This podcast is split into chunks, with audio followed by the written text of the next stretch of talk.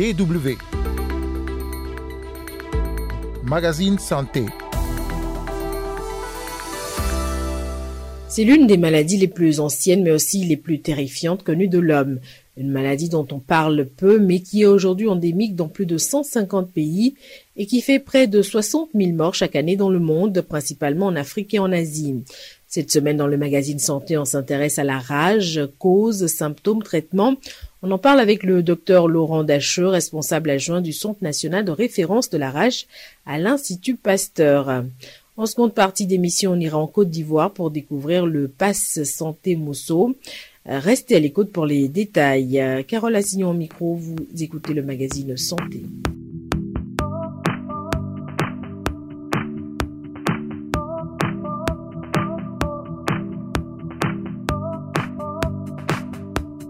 Docteur euh, Laurent Dacheux, bonjour. Bonjour. Avec vous, on va donc parler de la rage. Il s'agit d'une maladie d'origine virale. Et cette année, pour sensibiliser sur la maladie, le thème qui a été retenu, eh bien, c'est la rage, la réalité, pas la peur. D'abord, la rage, c'est une maladie qui fait peur et au sujet de laquelle circulent beaucoup de fausses informations. Commençons peut-être par les causes hein, de la maladie. Comment attrape-t-on ce virus de la rage? Alors effectivement, la rage est une maladie infectieuse, euh, comme vous l'avez précisé, due à un virus hein, qui se transmet en fait euh, par un animal, qui est une zoonose. C'est une maladie transmise à l'homme via les animaux. L'espèce animale qui est responsable de la rage euh, chez l'homme et le chien domestique. mais on peut avoir quelques réservoirs, ce qu'on appelle des réservoirs, c'est-à-dire des animaux dans lesquels circule aussi la maladie, sauvages, euh, comme par exemple dans, sur le continent africain, euh, des animaux sauvages tels que les moufettes, les ratons laveurs ou parfois des chauves-souris. Contrairement à ce qu'on pourrait croire, hein, la rage reste très répandue dans le monde et est responsable de dizaines de milliers de morts chaque année. Euh, en, préparant cette émission, certains avec qui j'ai échangé étaient étonnés qu'on parle encore de la rage en 2021. Et on a tendance apparemment à oublier que la maladie existe toujours. Est-ce que vous partagez ce sentiment? Tout à fait. Je ne suis pas le seul, malheureusement, à partager ce, sentiment, puisque la rage est considérée par l'OMS comme une maladie tropicale négligée. Donc ça veut tout dire, négligée, puisque finalement, on n'en entend plus parler, alors qu'elle provoque environ 60 000 décès euh, par an dans le monde, environ un mort toutes les, euh, toutes les 15 minutes. Pourquoi on n'entend pas parler? Alors pour plusieurs raisons puisque d'abord ça touche euh, à, des, un secteur économique très faible, puisque ça touche seulement le chien, on n'a pas des, des, animaux domestiques, euh, d'élevage, donc on en fait très peu parler. C'est une maladie qui sévit en particulier dans les zones euh, reculées rurales d'Asie et d'Afrique. Euh, donc elle a été éradiquée ou contrôlée en tout cas dans les pays euh, occidentaux ou à, à, fort revenu. Enfin, c'est une maladie difficile à prendre en compte puisque c'est une maladie qui touche l'homme, mais le principal réservoir est l'animal. Donc ça veut dire que pour la contrôler, il faut mettre en jeu un certain nombre de partenaires qui sont qui s'occupent soit des partenaires vétérinaires, les médecins, etc. Donc ça demande une certaine coordination qui est parfois difficile à faire dans les pays où euh, les niveaux économiques sont faibles. Euh, pour en revenir à la maladie même, elle évolue en plusieurs phases. Euh, avant le stade de la mort, quelles sont ces, ces phases? Le problème de la maladie, elle est non seulement négligée, mais en plus elle est un peu complexe puisque euh, lorsqu'on se fait, donc on attrape cette maladie qui est transmise par une morsure, griffure ou un léchage sur une plaie ou une muqueuse par un animal enragé, avec de la salive d'un animal enragé, en particulier le chien, eh ben, on va avoir juste à nettoyer la plaie, par exemple, ou pas, et puis rien ne va se passer. En fait, le virus est présent, mais euh, pendant une période d'incubation, de 1 à 3 mois, rien ne se passe. Donc parfois, les gens ont tendance à oublier qu'ils se sont fait mordre et ne vont pas forcément voir euh, ou consulter un médecin.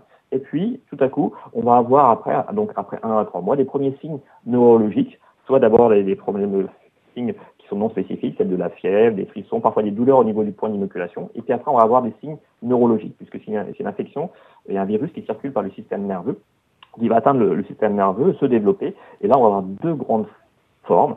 Euh, dans deux tiers des cas, c'est la forme furieuse, avec un, un patient qui est agité, euh, qui va avoir des spasmes, qui va avoir la peur de l'eau, ce qu'on appelle l'hydrophobie, qui va spasmer ou faire des spasmes en vue lorsqu'il va avoir de l'eau, ou lorsqu'on va lui souffler sur le visage, ou plutôt des formes qui passent un peu inaperçues, des formes paralytiques, avec une paralysie à ascendance.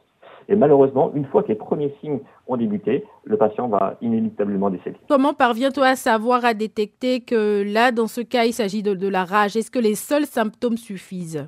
Les symptômes peuvent être évocateurs, mais ils ne sont pas toujours retrouvés et pas constamment retrouvés. Donc c'est le diagnostic biologique seulement qui permet de confirmer la maladie.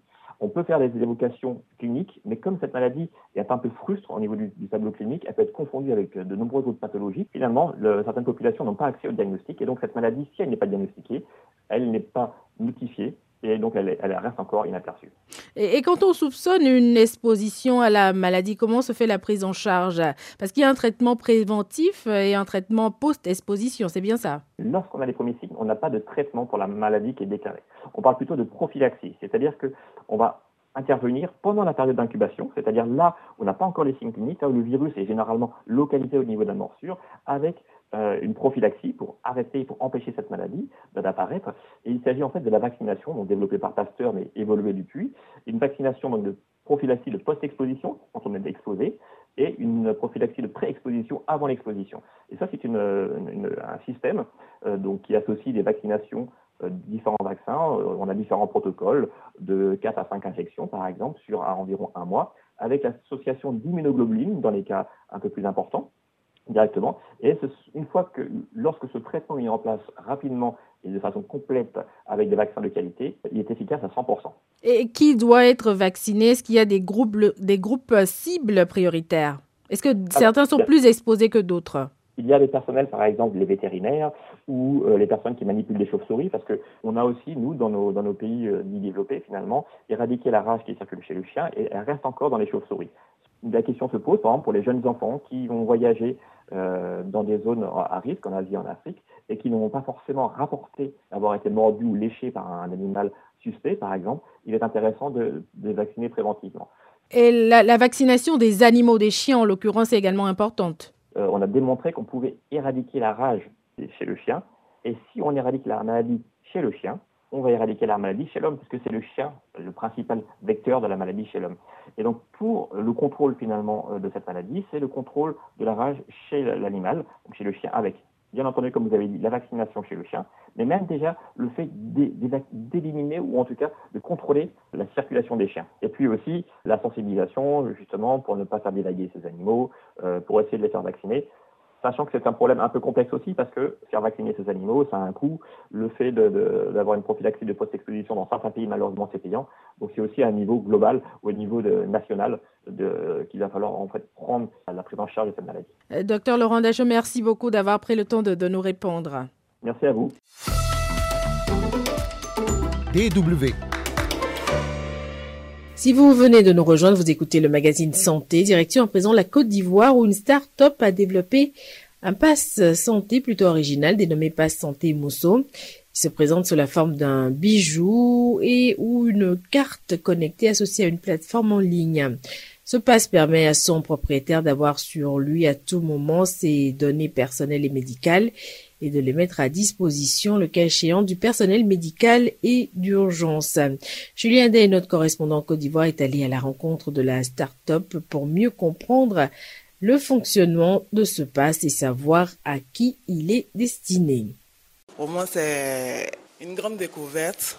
J'ai constaté que c'est un instrument qu'on peut avoir sur nous un carnet de santé électronique qui va parler pour nous lorsque nous serons en difficulté, peut-être suite à un malaise ou un accident. Emma Zébré est assistante de direction et elle est abonnée à Passe Santé Mousseau depuis plus d'un an. C'est dans un souci de faciliter la prise en charge des patients en cas d'urgence que Corinne Maurice Ouattara a lancé ce projet en 2014. Ce passe santé électronique permet à son propriétaire d'emporter ses données personnelles et médicales partout avec lui et de les mettre à disposition le cas échéant du personnel médical et d'urgence, selon Corinne Maurice Ouattara, son initiatrice. Il faut à un moment donné mettre à disposition des informations qui vont permettre aux professionnels de santé de pouvoir avoir le minimum d'informations pour la prise en charge. Ça va optimiser le temps de prise en charge, ça va faciliter. Il y a une grosse difficulté quant à la prise en charge d'une personne quand on ignore tout sur elle. Qu'est-ce qu'elle traîne comme affection Quelles sont ses allergies euh, Souvent même la chose la plus simple, qui contacter en cas d'urgence? Les statistiques nous disent que 70% des décès aux urgences sont dus au manque d'information. Donc c'est un peu ce problème qu'on a voulu résoudre en développant cette solution. Pour rappel, il faut dire que le Pass Santé, c'est une euh, plateforme web et mobile, donc un bijou, un bracelet euh, ou un médaillon qui va nous permettre la mobilité de l'information. Donc qui est utilisateur? Pour nous, on a deux cibles. La population qui, pour elle, c'est un carnet de santé avec qui elle se déplace. Et pour les médecins, ça sera une plateforme de gestion sécurisée avec toutes les informations patients dessus qui vont leur permettre d'interconnecter entre eux, professionnels de santé, d'échanger, qui est vraiment plus de médical. Ce nouveau service numérique se limite pour le moment aux grandes agglomérations et les centres de santé privés, explique Franck Aki, le chef projet à Passe Santé Mousseau. Quoi qu'on dise, toutes les zones en Côte d'Ivoire ne sont pas couvertes forcément par le réseau Internet. Notre plateforme Passe Santé Mousseau est certes un bracelet, mais il est adossé à une plateforme web et une application mobile.